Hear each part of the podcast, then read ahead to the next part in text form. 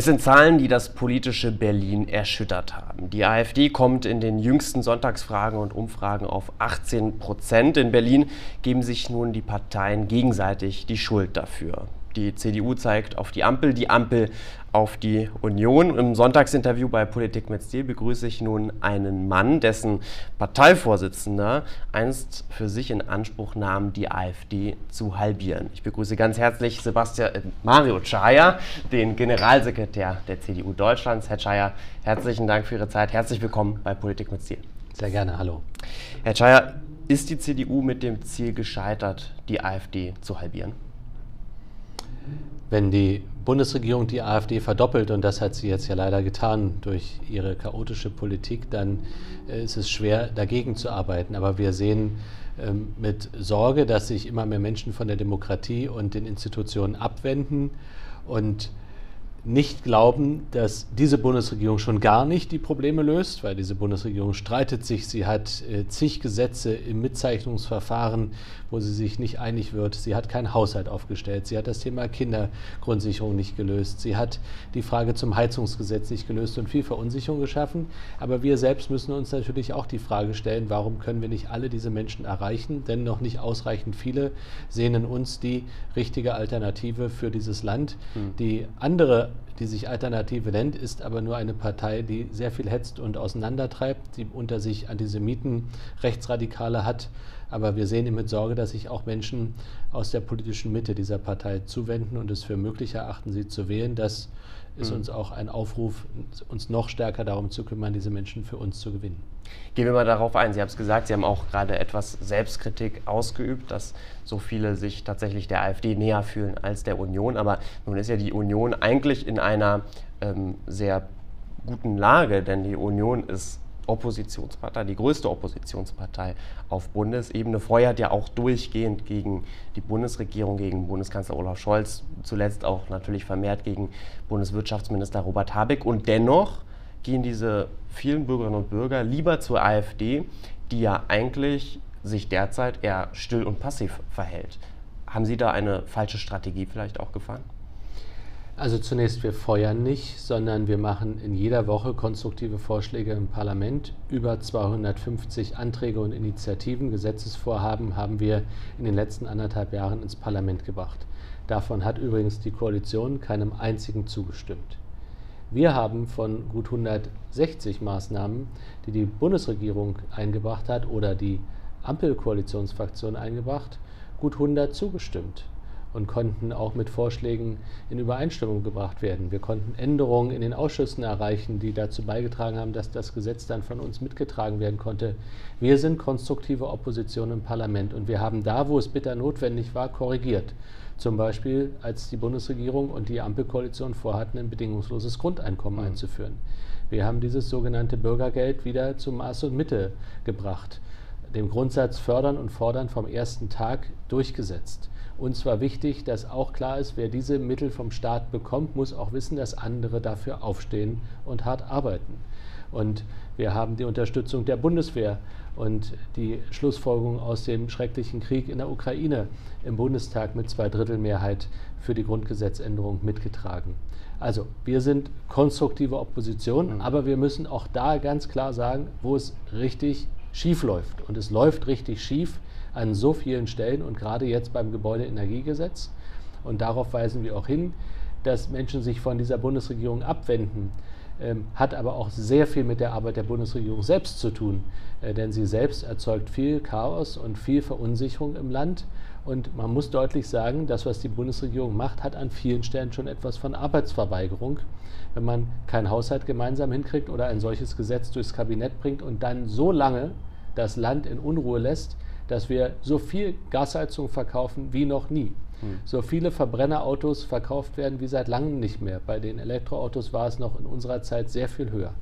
Und dass wir heute wieder mehr CO2-Ausstoß haben durch Kohlekraftwerke, weil Kernkraft abgeschaltet wurde. Und in all diesen Punkten, das wissen Sie, ist die Regierung sich mitnichten einig. Nein, diese Ampel ist sich nicht grün. Mhm. Nun scheint ja auch eine gewaltige Mehrheit der Bürgerinnen und Bürger hier in der Bundesrepublik Deutschland Ihnen ja grundsätzlich zuzustimmen. Denn eine große Mehrheit ist ja enttäuscht von der Ampelkoalition, von der Bundesregierung. Aber bleiben wir noch mal kurz bei diesem Punkt, dass sich tatsächlich immer mehr Bürgerinnen und Bürger der AfD näher fühlen als Ihnen als Union. Warum schaffen Sie es da nicht durchzudringen? Ich verstehe ja den Anspruch Ihrer Frage zu sagen, warum erreicht ihr nicht noch mehr? Aber wir sind deutlich stärkste Kraft. Wer hätte das naja, gedacht? Man kann jetzt sagen, in den Umfragen sind Sie bei 30 Prozent, das schon seit einer Weile. Aber das sind ja längst nicht die Zahlen, die wir noch von vor einigen Jahren kennen. Naja, das ist nach der verlorenen Bundestagswahl, wo wir 21 Prozent hatten und viele Menschen uns nicht mehr zugetraut haben, äh, dieses Land ähm, gut zu regieren. Denn es war ja nicht so, dass die Mehrheit des Landes die anderen besser fand, sondern uns nicht mehr gut genug. Und das war der Grund, warum es auch zu einem Regierungswechsel gekommen ist. Das ist auch ein, normales, ein normaler Vorgang in der Demokratie und sicher auch äh, einer, der dazu führt, dass Parteien sich erneuern. Auf diesem Erneuerungskurs befinden wir uns. Wir haben CDU und CSU wieder zu Geschlossenheit gef gefunden. Wir streiten uns nicht untereinander, sondern arbeiten an unseren inhaltlichen Lehrstellen. Wir regieren für fast 65 Millionen Menschen in unserem Land, stellen wir den Ministerpräsidenten oder den stellvertretenden Ministerpräsidenten in den Bundesländern. Wir sind die Partei mit den meisten kommunalen Bürgermeistern und Landräten. Also wir nehmen sehr viel Verantwortung auf kommunaler und Landesebene wahr. Hm. Und wir haben auf der Bundesebene es geschafft, wieder stärkste Kraft zu sein. Ähm, aber Sie haben recht, wir wünschen uns natürlich noch mehr. Wir wollen alleinige, ähm, die alleinige Möglichkeit haben, die Regierungsverantwortung zu stellen, dass eine Regierung nicht ohne die CDU gebildet werden kann. Das ist unser Ziel. Ähm, und da befinden wir uns noch auf einem Weg hin. Aber es ist ja unbestritten und das zeigen ja auch alle Meinungsumfragen. Der größte Teil derer, die derzeitig sich vorstellen können, jetzt auch die AfD als Alternative zu dieser schrecklichen Bundesregierung zu wählen, sind Menschen, die in der Vergangenheit entweder die Ampel gewählt haben oder nicht Wähler waren und sagen, wir möchten jetzt an der Stelle ähm, unser politisches Votum abgeben. Und ich will auch deutlich sagen, das sind alles noch nicht Wähler, sondern das sind Menschen, die sich das derzeitig vorstellen mhm. können. Das habe ich in vielen Bundesländern schon erlebt, dass die AfD als stärkste Kraft vorhergesagt wurde. Bei den Landratswahlen in Sachsen im letzten Jahr. Am Ende hat die CDU fast alle Landratswahlen gewonnen, keine einzige die AfD. Bei der Wahl in Sachsen-Anhalt, ein starker Ministerpräsident mit Rainer Haslorf, war lange gesagt, die AfD wird stärkste Kraft, er ist es dann gewesen. Und das kann ich in anderen Bundesländern auch sagen, da ist das auch deutlich geworden. Wir haben dann am Ende in der eigentlichen Wahlauseinandersetzung erreichen können, dass die Menschen sich die Frage stellen, wer hat eigentlich ein Interesse, dass es ähm, dieses, in diesem Land Probleme gelöst werden. Die hm. AfD profitiert davon, dass es Deutschland schlechter geht. Und sie will das auch an vielen Stellen, weil sie weiß, dass das Wasser auf die Mühlen ihrer Politik ist. Bevor wir dann gleich zu unserem nächsten Thema wechseln, noch einen Gedanken gerne dazu. Denn nun hat ja auch Ihr Parteichef Friedrich Merz teilweise den Medien vorgeworfen, dass sie durch das Gendern ähm, dem Erstarken der AfD beigetragen hat. Ist das nicht eine zu einfache Antwort auf dieses komplexe Problem? Ich bin mir sicher, dass Sie die ganze März-Mail gelesen haben und Ihre Zuschauer und Zuhörer auch die ganze März-Mail lesen können. Jedenfalls kann man sie bei Friedrich Merz abonnieren. Das ist der kurze Werbeblock. Ähm, und in dieser Mail hat er zum Ausdruck gebracht, die Politik in Berlin, die Politik im Kanzleramt, die jetzige Regierung im Kanzleramt, getragen von den Ampelfraktionen, muss sich um die Probleme kümmern, die die Menschen im Land haben. Und das ist die hohe Inflation, das sind die steigenden Energiekosten, das ist die Angst, dass die Wirtschaft still und leise sich aus diesem Land verabschiedet. Mhm. Er hat aber auch wortwörtlich gesagt, mit, jeder, hat, hat mit die, jedem Mal, dass die Menschen gendern, kommen hunderte Menschen zur AfD. Er hat die Gesundheitsversorgung genannt und dann die Migration. Und er hat gesagt, und diese Aufgabe und diese Verantwortung haben Parteien und auch die Medien. Wenn man den Eindruck hat, dass andere Themen im Mittelpunkt stehen und nicht die eigentlichen Sorgen, mhm. muss man sich nicht wundern, dass die Menschen dann auch ähm, zu anderen Parteien und an die radikalen Ränder abwandern. Und dann hat er das Beispiel gebracht, beispielsweise, wenn man der Auffassung ist, dass nicht diese Themen wichtig sind, sondern beispielsweise eine gegenderte Nachrichtensendung. Er wollte damit klar nochmal pointieren, lasst uns um die Sorgen kümmern, die die Menschen wirklich haben im Land und nicht Scheindebatten an anderen Stellen führen oder den Eindruck erwecken, als seien das die großen Themen, die die Menschen im Land bewegen. Mhm. Und damit haben Sie mir ein gutes Stichwort gegeben. Beschäftigen wir uns mit den Problemen, ähm, die die Menschen, die Bürgerinnen und Bürger hier in Deutschland beschäftigen. Und ein Thema ist sicherlich das, die Reform des Staatsangehörigkeitsrechts. Das ist ja gerade das Thema, ähm, das die Ampelkoalition derzeit vorantreibt, wo sich die drei Ampelparteien jetzt einig sind. Künftig sollen also Einwanderer nach fünf statt wie bislang nach acht Jahren eingebürgert werden, einen deutschen Pass bekommen. Und die Union stellt sich da quer. Bevor wir darauf eingehen, ist sich eigentlich die Union, ähm, hat sie die Meinung gefestigt, ob Deutschland ein Einwanderungsland ist oder nicht? Jetzt werfen Sie viele Dinge durcheinander, finde ich. Ähm, denn dass wir in Deutschland ein Einwanderungsland sind und dass wir Fachkräftezuwanderung brauchen, bestreitet niemand, auch niemand in unserer Partei. Wir haben ein Fachkräfteeinwanderungsgesetz geschaffen, das in Deutschland gut funktioniert hat. Insbesondere die europäische Binnenmigration funktioniert gut. Auch Menschen aus dem Ausland sind zu uns gekommen, wenn sie hier Arbeit finden. Aber man muss die Dinge eher auseinandernehmen. Das eine ist, wir haben einen hohen Zugang an Flüchtlingen aus der Ukraine. Den wollten wir Schutz und Bildung und all das geben, was bitter nötig ist, weil sie aus ihrem Land vertrieben werden. Wir haben darüber hinausgehend eine sehr hohe Anzahl an Migration, insbesondere aus Syrien und Afghanistan, und illegale Migration in unser Land. Und das Land schafft diese Unterbringung, diese Versorgung nicht mehr. Die Kommunen sind überall weit hinter ihre Grenzen geraten. Grüne, Sozialdemokraten, CDU und CSU, Landräte und Bürgermeister sagen das klar und deutlich. Wir haben an der zweiten Stelle einen Bedarf an Fachkräften. Da haben wir einen klaren Vorschlag unterbreitet, wie man das macht mit einer Einwanderungsagency, die schon im Ausland die Dinge aufnimmt, weil wir wissen, dass in den Auslandsvertretungen es kaum funktioniert, alle möglichen Anträge rechtzeitig zu bearbeiten. Wir wollen das voll digital haben und dass die Arbeitgeber und die künftigen Arbeitnehmer auf einer Plattform das gewährleistet bekommen, das von den Kommunen auf die bundespolitische Ebene in einen voll digitalisierten Prozess zu heben.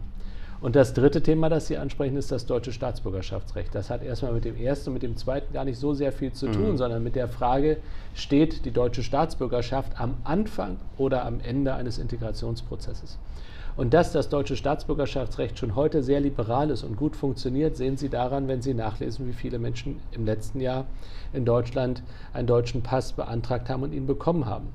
Auch übrigens die größte Gruppe waren Syrer, die hier nach fünf Jahren, sechs Jahren Integration jetzt in Deutschland einen Job haben und von ihrer eigenen Hände Arbeit leben können, die nicht straffällig geworden sind, die einen Sprachtest gemacht haben und die einen Staatsbürgerschaftstest gemacht haben. Und das sind für uns Ausgangsbedingungen, an denen wollen wir auch nicht rütteln. Interessanterweise wollen vor allem auch diejenigen nicht daran rütteln, die, diese, diese, die diesen, dieses Verfahren auch in den letzten Jahren für sich auf sich genommen haben und gesagt haben, wir finden es richtig, dass ein Land auch sagt, welche Werte, welche Überzeugung, welche Bedingungen knüpft ihr daran, dass man deutscher Staatsbürger wird? Mhm. Und das will die Bundesregierung jetzt ändern. Das halten wir für falsch.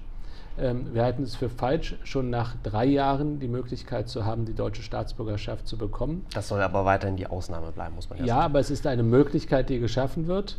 Ähm, wir haben fünf bis sechs Jahre war die durchschnittliche Zeit. Ich finde, das ist auch eine völlig normale Zeit, die man ähm, an Integrationsleistung hat, um die Sprache vollständig zu erlernen, im Beruf angekommen zu sein, zu sagen, zu diesem Land stehe ich, das sind die Werte, die ich teile, in diesem Land möchte ich meine Staatsbürgerschaft haben. Es ist nicht mehr der, Strafte äh, die, ist nicht mehr der Sprachtest die Ausgangsvoraussetzung prinzipiell. Das halten wir für falsch ähm, ist es nicht mehr so, dass man von seiner eigenen Hände Arbeit leben muss, sondern es reicht, wenn man die Hälfte seines, äh, seines, seiner Ausgaben über eigene Beschäftigung erreicht. Die andere Hälfte kann auch staatlich refinanziert sein. Das heißt, schon mit 600 Euro ähm, kann man in Deutschland dann 600 Euro Einkünften kann man dann in Deutschland schon eingebürgert werden, weil sie das Wohngeld auch noch rausrechnen aus dieser Gesamtbetrachtung also von 1200 Euro die Hälfte selber verdient, die andere Hälfte vom Staat bekommen und dann auch noch das Wohngeld dazu. Das halten wir einfach für falsch. Die Kriterien werden nach unten gefahren. Und ich finde, diese Grundsätze müssen auch bleiben. Man lebt von seiner eigenen Hände Arbeit, man kann die Familie und sich selbst ernähren. Mhm. Man hat den Sprachtest gemacht, den Einbürgerungstest gemacht, äh, man ist nicht straffällig geworden. Und wenn diese ganzen Kriterien nicht mehr gelten und gleichzeitig die Zahl eines Aufenthaltstitels auch für illegale Einwanderer in Deutschland so umgewandelt werden soll, dass wenn man drei Jahre in Deutschland illegal war, dann der illegale Aufenthaltstitel zu einem legalen Aufenthaltstitel wird, dann sieht man, Diese Ampelkoalition will eine andere Republik, sie will auch eine andere Einwanderung. Und diese Einwanderungspolitik und Zuwanderungspolitik ist mhm. nicht gut für unser Land, weil sie führt dazu, dass mehr Menschen in sozialen Sicherungssysteme kommen und dass die Bereitschaft im Land, ähm, für diejenigen da zu sein, die wirklich unsere Hilfe brauchen, sinken wird. Und das möchten wir nicht. Mhm. Nun haben Sie es ja als Sie mit Ihrer Antwort begonnen haben, eigentlich schon angesprochen, Deutschland braucht auch dringend Fachkräfte. Und um mehr Fachkräfte zu bekommen, könnte ja grundsätzlich auch eine Reform des Staatsbürgerschaftsrechts, nachdem man schon schneller die deutsche Staatsbürgerschaft äh, bekommen kann, die ja einhergeht mit vielen Rechten, mit vielen Privilegien, könnte man doch auch ein, ein attraktiveres Einwanderungsland werden, oder nicht? Ähm, das eine vermischt das andere. Wir haben momentan die meiste Zuwanderung, Fachkräftezuwanderung aus der Europäischen Union. Und innerhalb der Europäischen Union gibt es ohnehin schon eine große Freizügigkeit, äh, volle Freizügigkeit. Äh, viele Europäer haben Doppelpass. Ähm, und darum geht es ja gar nicht, sondern es geht um diejenigen, die auch aus Kulturkreisen kommen, die nicht mit dem Europäischen so in Übereinstimmung stehen, wo die Frage ist, haben sie rechtzeitig die Sprache gelernt, sind sie in dieses Land integriert? Und diese Aufgabe muss zuerst gelöst werden. Ich kenne keine Fachkraft, die in dieses Land kommt, weil es die deutsche Staatsbürgerschaft bekommt oder nicht, sondern die Frage ist, habe ich hier einen guten Job? Hm. Ähm, wie hoch sind meine Steuern und Abgabenlast? Und in welcher Sprache arbeite ich in meinem Beruf? Und ein eigentliches oder ein wesentlicher Unterschied ist doch immer noch, dass viele in den englischsprachigen Raum gehen, weil äh, Englisch auch in ihren Ländern eine fließend gesprochene Sprache ist, weil sie das in Spanien, in Italien, in Frankreich, vielleicht weniger in Frankreich, aber in den anderen Ländern zumindest mit äh, lernen. Und wenn sie dann in einem anderen Land einen Beruf finden, dann lieber in ein englischsprachiges Land mhm. gehen. Und das ist ja bei Polen und Tschechen ebenso. Ähm, insofern, die deutsche Staatsbürgerschaft ist ja nicht die Grundlage für die Fachkräfteeinwanderung. Und ich will das auch deutlich sagen. Ähm, bei den Menschen, die aus humanitären Gründen in unser Land kommen, sagen die, dass sie unsere Hilfe brauchen. Und wir geben ihnen diese Hilfe. Und bei der Fachkräfteeinwanderung sagen wir, dass wir die Unterstützung brauchen.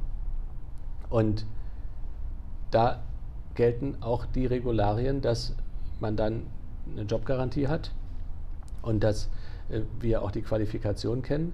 Und wenn man anfängt, das eine mit dem anderen zu vermischen, und das macht die Bundesregierung derzeitig, sie nennt das etwas äh, weichgespült Spurwechsel. Mhm. In Wahrheit ist es die Vermischung vom einen mit dem anderen und die Menschen im Land merken, dass das nicht funktioniert. Sie merken, dass das Zuwanderung in die sozialen Sicherungssysteme ist und unserem Fachkräftebedarf nicht hilft. Sie merken, dass mit diesem Bürgergeld eigentlich die Idee war, die 2,5 Millionen Sockelarbeitslosen in unserem Land aufzugeben. Mhm. Ähm, und nicht mehr dafür zu sorgen, dass die sich anstrengen und dass die auch weiterkommen, sondern dass man sagt, ja, vielleicht schaffen wir es mit denen nicht, dann müssen wir es halt eben über Zuwanderung lösen. Sie merken, dass da was nicht stimmt. Ähm, und es ist auch unsere Aufgabe ähm, als bürgerliche Mitte deutlich zu machen, es gibt dazu eine Alternative und wir haben klare Regularien. Humanität auf der einen Seite, Ordnung gehört immer mit dazu und Fachkräfteeinwanderung mhm. ist ein anderes Paar Schuhe und kann nicht mit dem einen vermischt werden. Nun haben Sie jetzt gerade auch verschiedene Begrifflichkeiten erwähnt, um diese Reform irgendwie einzuordnen oder zu definieren. Einige in Ihrer Partei werden oder auch von der CSU werden noch deutlich klarer. Die sprechen dann beispielsweise davon, dass die Ampelkoalition die deutsche Staatsbürgerschaft verramschen würde. Sehen Sie das genauso? In der, in der Intonation kann jeder unterschiedliche Begrifflichkeiten wählen und stärker oder weniger stark pointiert äh, formulieren. Ähm, das Entscheidende ist, dass der Integrationsprozess am Anfang und die Staatsbürgerschaft am Ende steht. Und das ist das, was uns zwischen CDU und CSU eint. Mhm. Lassen Sie uns gerne noch kurz auf den Doppelpass eingehen. Da fordert ja die Union, dass das weiterhin die Ausnahme bleibt. Wenn wir auf die Reform eingehen, sehen wir, das soll dann künftig deutlich öfter möglich sein. Warum stellt sich denn die Union so gegen einen Doppelpass? Ist es nicht auch in gewisser Weise ein Recht eines jeden, die, den Pass seines Herkunftsstaates zu behalten? Nein, es ist das Recht eines jeden Landes und auch die Aufgabe eines jeden Landes, seine eigenen Werte und Grundsätze zu definieren. Und für diejenigen, die die Staatsbürgerschaft haben, die man ja nicht auch einfach wieder so aberkennen kann, sondern damit ist ja viel verbunden. Ähm, man gehört dann immer zu dieser Staatsgemeinschaft dazu. Und das heißt, Sie würden jetzt aber sagen, die Werte eines Passes entgegnen den Werten des deutschen Passes? Ja, an einigen Stellen in, in, in der Welt ist das mit Sicherheit so. Wir reden ja nicht über die Frage des Doppelpasses innerhalb der Europäischen Union. Da gibt es ja extrem viele Freiräume und sehr viele Menschen, die auch in unserem Land einen Doppelpass haben, sondern wir wissen, dass wir darüber nicht sprechen, sondern wir reden über Menschen, die aus anderen Kulturkreisen kommen, wo die Frage der Gleichberechtigung von Mann und Frau, die, die der Anerkenntnis der Religionsfreiheit, die Möglichkeit, in unterschiedlicher Sexualität zu leben, nicht die Normalität ist, in Teilen verboten ist. Und dass es wichtig ist, dass man sich dann zu einem Land bekennt. Und das ist, deswegen sagen wir deutlich, doppelte Staatsbürgerschaft ist nicht die Regel in unserem Land. Sie ist eine Möglichkeit an der einen oder anderen Stelle, aber sie darf nicht zur Regel werden und die darf auch nicht aufgeweicht werden. Hm. Herr Czaja, lassen Sie uns zum Schluss noch auf Ihre Partei blicken, auf die CDU. Und immer wenn man über diese Partei spricht, dann denkt man natürlich auch über die nächste Kanzlerkandidatur nach. Wir alle erinnern uns, wie die letzte Kanzlerkandidatur von Armin Laschet ausgegangen ist und was auch im Vorfeld dieser Kanzlerkandidatur passiert ist, wie man sich gestritten hat zwischen CDU zwischen, und CSU, zwischen Armin Laschet und Markus Söder. Und die einhellige Meinung in beiden Parteien ist, dass man sowas künftig vermeiden will. Aber immer noch gibt es ja keinen Mechanismus dafür, wie man den nächsten Kanzlerkandidaten kürt, oder? Keine Sorge, wir finden ein gutes Miteinander zwischen CDU und CSU im Herbst 2024. Das ist verabredet und ich verstehe den Wunsch der Öffentlichkeit, vielleicht wieder zu alten Streit zurückzukehren. Ich kann Ihnen aber nicht den Gefallen tun.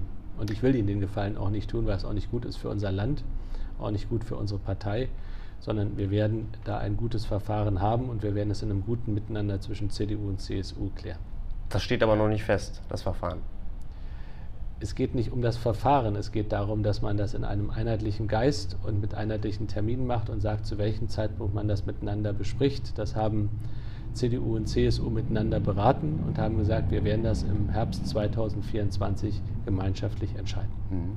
Dann erlauben Sie mir noch eine Frage zum Schluss, denn einige in der Partei, die trauen sich ja schon Aussagen dazu zu treffen, beispielsweise ihr Parteivize Carsten Linnemann oder auch ähm, der parlamentarische Geschäftsführer im Bundestag Thorsten Frey. Die werben jetzt schon für Friedrich Merz als nächsten Kanzlerkandidaten der Union. Zeitgleich sehen wir derzeit, wie sich einige andere ähm, CDU-Ministerpräsidenten profilieren, beispielsweise Hendrik Wüst, der in diesen Tagen nach Japan reist. Also ist die Frage der Kanzlerkandidatur für Sie schon gelöst oder wird es da Konkurrenz geben?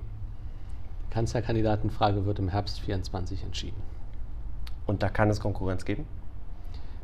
Wie gesagt, die Kanzlerkandidatenfrage wird im Herbst 2024 entschieden. Sagt Mario Chaya im Sonntagsinterview von Politik mit Stil. Herr Chaya, vielen Dank für Ihre Zeit. Gerne.